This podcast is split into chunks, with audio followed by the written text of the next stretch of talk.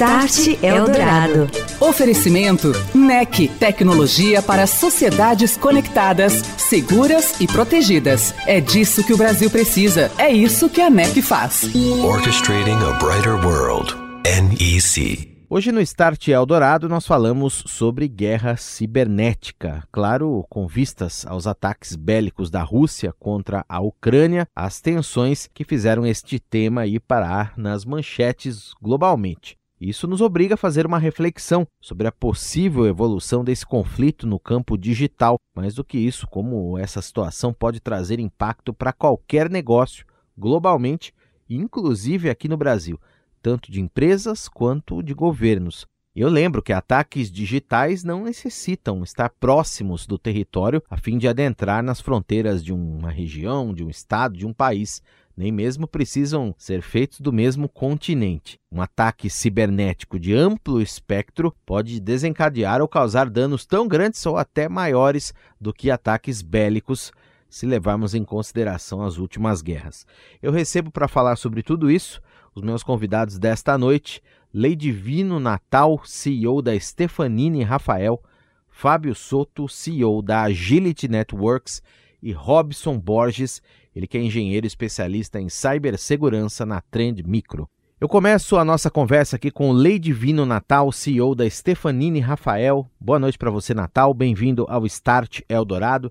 Para começarmos pontuando esse tema, o conflito bélico que vem acontecendo na Europa levantou, como eu disse, a questão dessa guerra cibernética. Nós vemos lá, observamos grupos dos dois lados tentando atacar sistemas governamentais, grandes empresas, instituições financeiras, a mídia também, sites e até emissoras de rádio, emissoras de televisão. Você poderia começar pontuando para nós, Natal, a relevância desse tipo de guerra? Atacar tais pontos da infraestrutura tem que tipos de implicações eh, ao lado desse conflito bélico que a gente vem assistindo com muita preocupação? Obrigado pelo convite. Boa noite a todos, aos convidados, ao Robson, aí, ao Fábio Espero que a gente troque bastante ideia aí nesse, nessa noite de hoje, né? E assim, Daniel, sua pergunta é bastante interessante, né? É quando você fala em guerra e, e a gente está muito atrelado à guerra física, né? O que a gente vê o que está acontecendo hoje, que é muito triste, né? Mas de qualquer forma, quando você mistura isso com uma questão cibernética, a guerra passa a ser híbrida e muito mais complexa porque é uma guerra de informações, é uma guerra que envolve fake news, é uma guerra que ela tem vários senões aí, pode envolver várias áreas no processo. Então, se você olhar, geralmente, fazendo, vou fazer um paralelo um pouco com a guerra física, né?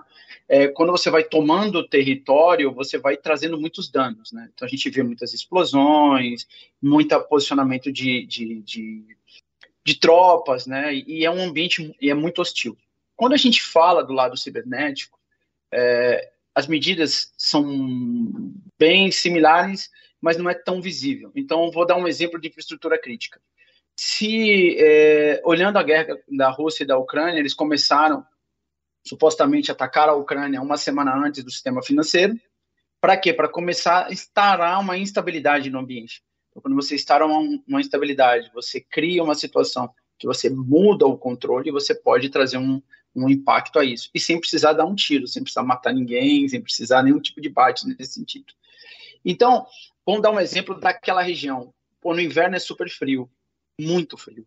Então, uma forma de você impactar a população é você, se você tiver acesso, por exemplo, ao fornecimento de gás, que é usado com uma calefação para proteger as pessoas, principalmente à noite, ou mesmo durante o dia, de baixíssimas temperaturas, você traz um impacto um impacto grande. E, e a gente não está falando aqui de, de aquele impacto que a gente visual, de, de, de explosões, mas é um impacto altamente letal, que vai diretamente contra a população e traz um impacto nisso. Então a guerra, ela, infelizmente, ela traz esse viés de ganhar território, independente dele seja físico ou híbrido, nesse sentido. E aí às vezes a gente não se atenta e da mesma forma que existe uma estratégia física, existe uma estratégia é, cibernética também por onde começar, como ganhar território, que tipo de infraestrutura é importante para a aproximação e por aí vai, Daniel. Vou passar a palavra agora para o Fábio e perguntar para o Fábio o seguinte: Fábio, em que medida o que vem acontecendo lá fora, na Ucrânia, pode causar implicações globais, inclusive aqui no Brasil, em termos de segurança digital. Esse conflito ele pode, vamos dizer, respingar por aqui também? Boa noite para você e seja bem-vindo ao Start. Boa noite, Daniel. Obrigado pelo convite. É muito legal estar aqui com vocês. É, com relação a essa possibilidade de respingar para o Brasil ou outros países, né? É, e até complementando um pouquinho do que o Natal comentou, quando a gente fala em guerra cibernética, a gente está falando de algo que não tem fronteiras. A gente está falando sobre a possibilidade de qualquer pessoa com, com um computador de qualquer lugar do mundo buscar fazer ataques e prejudicar de alguma forma aquele, aquela região atacada, enfim, os sistemas e as empresas daquela região atacada. É, quando a gente fala em respingar em outros países, além dessa questão de fronteira, eu diria que, além de guerra cibernética, é importante falar de crime cibernético também, né? Porque a gente já vê assim, quando a gente fala em guerra cibernética, a gente já vê casos antigos, né? A gente fala de casos lá de 2010, por exemplo, 2009, é, que ocorreu, por exemplo, com o Stuxnet lá no, no, em usinas nucleares no Irã, é, a gente fala de, de outros casos também de ataques contra operações de, de empresas de telecom, de, de alguns outros países. É, mas o crime cibernético é algo que ele sai um pouco da coisa ideológica, ele sai da, da, da questão da guerra em si, e ele se torna algo financeiro e ele se torna algo do nosso dia a dia. Né? Então, eu diria que a guerra ela faz com que vários grupos é, é, de tecnologia, com muito conhecimento em tecnologia, eles comecem a aparecer, eles comecem a se desenvolver, e depois, quando acaba a guerra, esses grupos eles continuam em atividade, eles continuam em ação e eles seguem atacando países, governos federais, estaduais, no caso do Brasil, né, que pode acontecer, e empresas também, mas com o objetivo muito mais de se autofinanciar essa facilidade da tecnologia com relação à fronteira, é, não tem país que esteja livre de ataques. Agora passa a palavra para o Robson, também nessa linha, Robson. Eu gostaria muito de ouvir o seu comentário, a sua análise. O cenário global dos negócios ele fica mais fragilizado e obriga até mais proteção, mais cuidado por parte das companhias, na tua visão. Uma boa noite para você e bem-vindo aqui ao programa. Olá, boa noite, Daniel. Boa noite, Fábio, Natal. Obrigado pelo convite. E, de fato, o que o, o, Fábio acabou de trazer, que o que diferencia a guerra cibernética do, do cybercrime é a intenção. Então, as empresas, dependendo da sua localização física e até do posicionamento ideológico frente ao conflito, ela também pode ser vítima da guerra com aqueles ataques feitos com intenção política, ou então ela pode ser atacada de forma mais específica, com essa intenção de ganho financeiro, sem qualquer relação com a guerra. Então, por aqui, principalmente no Brasil, a gente vai continuar vendo ataques de ransomware criptografando os dados, é, empresas de diversos tamanhos, diversos segmentos, vamos continuar vendo os vazamentos de dados que também podem ser direcionados ou como efeito é, colateral da guerra, como eu disse, empresas que se posicionam contra ou a favor de determinado país pode ser vítima desse, desse vazamento, páginas sendo pichadas e principalmente o uso do e-mail para propagar mensagens falsas ou com o objetivo de captura de, de informações. E quando isso acontece com uma empresa que presta um serviço essencial para a sociedade, diretamente afeta o consumidor, diretamente afeta o cliente daquela, daquela empresa. Então, de fato, as pessoas físicas também são vítimas desse efeito colateral ou até dos ataques direcionados por conta da guerra. Start Eldorado. E daqui a pouco voltamos a falar sobre guerra cibernética aqui no Start Eldorado. Hora e vez de André Letério da NEC também comentar o assunto. Boa noite, André. Olá, Daniel. Olá, ouvinte do Start Eldorado. Somente no ano passado, com base em uma pesquisa realizada por uma multinacional de softwares de segurança cibernética, o Brasil sofreu mais de 88,5 bilhões de tentativas de cyberataques. Isso representa um aumento de mais de 950% com relação a 2020. Também no ano passado, aconteceram episódios como o roubo de informações pessoais de 223 milhões de brasileiros e o incidente envolvendo uma gigante das redes sociais expôs os dados de mais de 530 milhões de usuários no mundo. Diante desse cenário, a NEC entende que para compor sua oferta integrada de soluções de tecnologia, é preciso proporcionar suporte de segurança cibernética que atravesse sua atuação de maneira horizontal. A empresa conta com a expertise de uma equipe experiente e de acordos com parceiros locais e globais para disponibilizar ferramentas eficazes na proteção contra ameaças virtuais. Se você quer conhecer mais da atuação da NEC nesse segmento e deseja saber quais são os nossos parceiros, acesse as redes sociais e plataformas digitais da empresa. Obrigado pela participação, André. Um abraço e até semana que vem. Um abraço, Daniel. Um abraço, ouvinte. Estou de volta. Este é o Start Eldorado. Nesta noite, aqui no nosso espaço sobre tecnologia, transformação digital, estamos debatendo a guerra cibernética. Eu recebo Divino Natal, CEO da Stefanini Rafael, Fábio Soto, CEO da Agility e Robson Borges, engenheiro especialista em cibersegurança na Trend Micro. Natal, voltando para você, o dado hoje ele está na nuvem. Ele não está dentro da empresa, ele está fora ali de alguma maneira, né? ou de uma maneira híbrida, enfim. É, existem, é claro, a gente sabe técnicas bastante avançadas aí de monitoramento contra invasões. Você usa inteligência artificial, você protege de uma maneira uh, também adequada. Agora, na nuvem, falando desses grandes projetos aí, grandes empresas, os dados de uma, de uma, maneira geral, eles, a gente pode dizer, estão mais vulneráveis, ou eles estão até mais protegidos do que estando em servidores particulares, por exemplo? Ou, ou como é que você vê essa questão da proteção aí, a análise? Claro que isso aumentou muito nos últimos anos, os investimentos nessa área. Ah. Agora, a gente passou por uma, um cenário de crise, as empresas também têm que sobreviver, continuar investindo. Enfim, como é que está esse cenário aqui? Como é que a gente está equilibrando essa balança? É, Daniel, é um equilíbrio bastante. Não é tão fácil, porque cada empresa tem a sua maturidade, na verdade, né? Então, estar na nuvem ou não estar na nuvem, onde estar, onde deixar, cada um tem a sua estratégia. Obviamente, a tendência, sim, é, a nuvem é, eu digo que não é a tendência, é a realidade. Não sei se o Fábio e o Robson concordam, mas no meu ponto de vista é a realidade. Só que a nuvem por si só ela não resolve todo todo todo todo ponto, to, toda toda a proteção. Existe tem que se pensar num programa efetivo.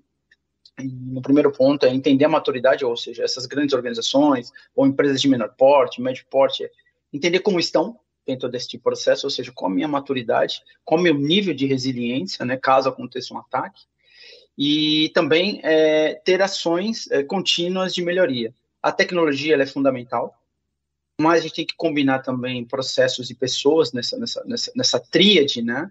Porque estando em cloud ou não estando em cloud, neste caso, falando dessa migração para cloud, é, às vezes é, as empresas têm o conforto de estar em cloud e estão protegidas. E não, não é bem assim. Precisa ser feito todo um trabalho é, de, de avaliação, de continuidade. Então, é, é, e os hackers, cada vez mais, como o próprio Cláudio comentou e o Robson, eles são muito criativos, né? A questão da guerra para a questão do crime é, é, é, uma, é, muito, é uma linha muito tênue, né? Então, se você preparar o seu ambiente, é, você melhorando, você vai minimizar, mas ninguém consegue garantir 100% que nunca vai ser invadido. E a verdade é, o como você está preparado caso aconteça isso. Mas essa migração para a nuvem, o que ela contribui é, é, na questão de ela vai te forçar a melhorar a sua maturidade de cibersegurança do teu ambiente. Isso é uma consequência, ela vem como inerente. Se você não fizer isso, é, primeiro que existem regras para você fazer esse tipo de migração. E como as clouds também entendem isso, é, você acaba essa combinação acaba ajudando muito nesse processo. Num ambiente que ele está no momento tão, tão em guerra, eles criam novos tipos de ataque, ou novos tipos de malware, principalmente com foco em espionagem. Uma coisa que já vem sendo transladada. Eles vêm e aplicam isso não para o ambiente de guerra, mas para o ambiente de dia a dia. Muito bem colocado. E falando dessa questão da criatividade, eu lembraria, até me veio à cabeça aqui enquanto você falava, ataque à televisão. Invadiram a TV a cabo da, da Rússia e transmitiram imagens de outros lugares, porque aquele ali passa pela internet, obviamente, algum ponto ali eles conseguiram entrar. E eu lembraria também, Natal, das regras, leis estritas de proteção que nós temos aqui no Brasil, na Europa também. Queria perguntar para o Fábio. O Fábio, é, a gente ouve falar muito, tem técnicas de engenharia social, como o Robson lembrou bem aí de e-mail, etc. Mas a gente ouve muito falar em ransomware, a gente ouve falar em DDoS, que foi uma coisa que se, que se fez muito lá na Rússia, né? um ataque de negação, em phishing, etc. O que, que mais está chamando a atenção aí? Quais são os meios mais usados para esses ataques atualmente? É, o, no fim das contas, os meios mais usados são esses mesmos que a gente vê aí no, no dia a dia. Esses são os mais usados realmente, né? A gente é, a gente vê muito assim diversos métodos de engenharia social. Eu acho que o principal método de engenharia social é o phishing hoje.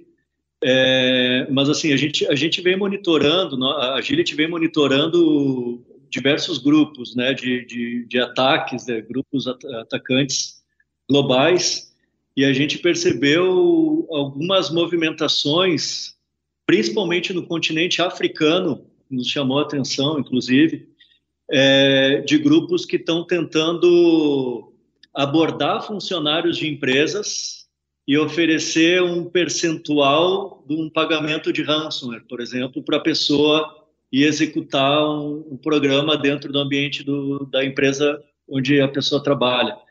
Então, esse tipo de, de, engenharia social vem acontecendo também, que no final das contas não é nem uma engenharia social, né? é, mas é uma abordagem criminosa de tentar é, fazer com que a pessoa vá para o lado do crime, né? Então, esse tipo de coisa a gente já, já viu é, muitos casos de ataques contra a infraestrutura, principalmente estruturas de DNS. A gente, nas últimas semanas, a gente viu bastante isso, inclusive. É, o ransomware, sem dúvida alguma, né? É, e agora, falando em guerra, Rússia, Ucrânia, é, a gente soube também de vários casos de malwares que tinham como objetivo, que tem como objetivo apagar informações, né, de, dos ambientes. Então, assim, é, é, tem bastante coisa acontecendo, que nem o Natal comentou, né? Bastante coisa acontecendo. As empresas é, que desenvolvem produtos é, anti-malware, produtos de proteção de endpoint, tudo mais, realmente devem estar criando aí bastante vacinas novas e formas de inteligência artificial, é, de, treinar, de treinar a inteligência artificial para detectar essas novas variantes, mas tem bastante coisa acontecendo. Muito ataque a vulnerabilidades de aplicações, né, que é uma coisa até se a gente voltar também, eu, eu vou me permitir aqui voltar um pouquinho no que o Natal estava comentando sobre nuvem. É, realmente a gente percebe assim um, um fenômeno de muita gente achar que ir para a nuvem vai deixá-los mais seguros, e isso não é verdade. Né? É muito importante cuidar da segurança da aplicação e de todo o ecossistema da aplicação, ou seja, segurança do banco de dados, dos dados que essa aplicação está tratando, dos microserviços, de configuração e segurança da nuvem também, mas é, é, todo o ecossistema da aplicação, porque ainda é, tem muita aplicação vulnerável. Eu diria que a maioria dos ataques ainda é em cima das aplicações vulneráveis. Muito bem. E Robson, é, falando dessas ferramentas aí de, de proteção, como é que é esse desafio de nesse momento, quando é, tem tanta coisa surgindo, você tentar se, se antecipar, vamos dizer, a, esses ataques e proteger seus clientes, enfim, da melhor forma possível? Conta um pouco do teu, do teu dia a dia aí com as tuas equipes, como é que vocês estão trabalhando nesse momento, meu cara? É, a gente comentou que, de fato, empresas de todos os tamanhos podem ser vítimas desse, desse tipo de ataque, quer seja direcionado como dano colateral, mas o termo resiliência cibernética ele tem ganhado cada vez mais importância nas discussões de negócio, não só de TI, não só de cibersegurança, mas de negócio. Falar de resiliência cibernética, porque a gente assume que o negócio vai ser atacado. Em quanto tempo que a gente consegue detectar, continuar operando e recuperar rapidamente desse incidente. Então, como o Natal comentou anteriormente, é preciso que as empresas olhem para pessoas, processos e tecnologias. Esse ataque que o Fábio acabou de comentar, da abordagem dos atacantes às pessoas, eles também podem ser evitados com treinamento, com conscientização. Não é só é, é tecnologia. Mas, em termos de ferramenta, é, a ideia é que a gente consiga implementar o conceito de zero trust ou confiança zero. assumindo de novo que o atacante já está dentro da rede e que nenhuma credencial, nenhum usuário ou segmento de rede ele é confiável por padrão. Então, as empresas elas podem buscar plataformas de detecção e resposta em múltiplas camadas, é o conhecido como XDR. É, então, isso deve ser implementado em várias camadas de fato, no e-mail, na estação de trabalho, nos servidores, na rede. Tudo isso para que gere dados para que a gente consiga ter visibilidade dessa rede, para que a gente consiga ter visibilidade do que está acontecendo, inclusive na nuvem porque de fato a responsabilidade de proteção de dados na nuvem não é só do provedor, não é só do cliente, é uma responsabilidade compartilhada. E por fim, é, escolher uma solução confiável para acompanhar esse, esse processo de, de jornada para a nuvem com múltiplas camadas de proteção e que consiga cobrir o máximo de, de serviços da plataforma. Então, a gente falar de uma tecnologia específica, ou a bala de prata que vai resolver todos os problemas, cada ano que passa vai ficando mais difícil. Então, de fato, é combinar e criar uma estratégia de segurança cibernética para proteger o ambiente. Conversamos sobre guerra cibernética com Lei Divino Natal, CEO da Stefanini Rafael, Fábio Soto, CEO da Agility e Robson Borges, especialista em cibersegurança na Trend Micro. Agradeço a presença de vocês nesta noite aqui no Start Eldorado. Você ouviu Start Eldorado. Oferecimento NEC, tecnologia para sociedades conectadas, seguras e protegidas. É disso que o Brasil precisa. É isso que a NEC faz. Orchestrating a Brighter World. NEC.